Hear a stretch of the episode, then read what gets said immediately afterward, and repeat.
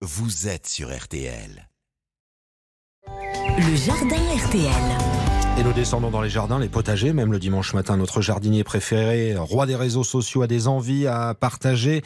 Pierre le cultivateur est donc avec nous. Bonjour. Bonjour Stéphane. Tiens, on parle de potager, on pense bien sûr tomates, aux belles aubergines, aux poivrons, mais on parle rarement de l'ail. Alors oui, je sais pas pourquoi, mais on parle rarement. Parce que c'est hyper bon. Hein. C'est super bon. Mmh. Ça pour accompagner les plats, bah, les fèves, on les a vues hier, et faire des fèves avec un peu de beurre et de l'ail, c'est super bon. C'est facile ou pas? C'est une culture très simple en plus, et ce qui est bien avec l'ail, c'est que un répulsif naturel contre les pucerons. Donc quand on envahit pucerons au jardin, bah, sur les rosiers, on peut euh, planter un peu d'ail au pied des rosiers et c'est quand même un bon répulsif naturel.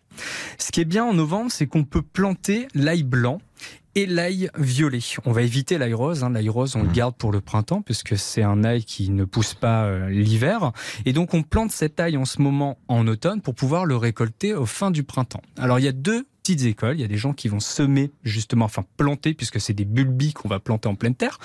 On peut planter l'ail violet et l'ail blanc en ce moment pour pouvoir le récolter à la fin du printemps, mais c'est un ail qu'on conserve six mois grand maximum. Mmh. Alors que si on le sème au printemps, on va le récolter en été et on va pouvoir le conserver plus longtemps. Et on peut faire les deux, bien évidemment.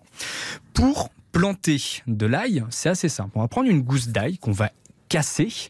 Là, on va pas l'éplucher comme en cuisine, hein. on va mhm. laisser la petite pellicule, la petite peau autour.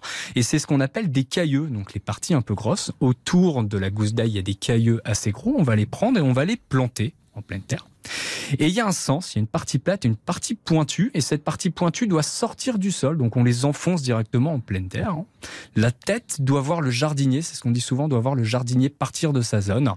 Et il faut une terre très aérée. L'ail a horreur d'avoir une eau stagnante, sinon bah, ça va pourrir tout simplement, ça va se désagréger dans le sol.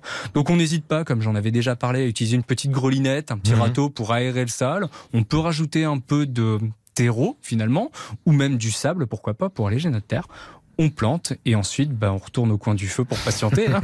on n'arrose pas. Hein. On n'arrose pas. Alors sauf si on est dans le sud de la France, si on est dans le sud, là on a un peu de soleil, peu trop de soleil, bah, on en profite, on arrose quand même après, pas le jour J, on arrose 24 heures après avoir planté nos petits bulbis. Voilà au travail, c'est Pierre le cultivateur qui vous dit tout euh, sur l'ail. Ce matin on peut réécouter le rendez-vous, vous n'hésitez pas, vous allez podcaster directement sur l'appli RT.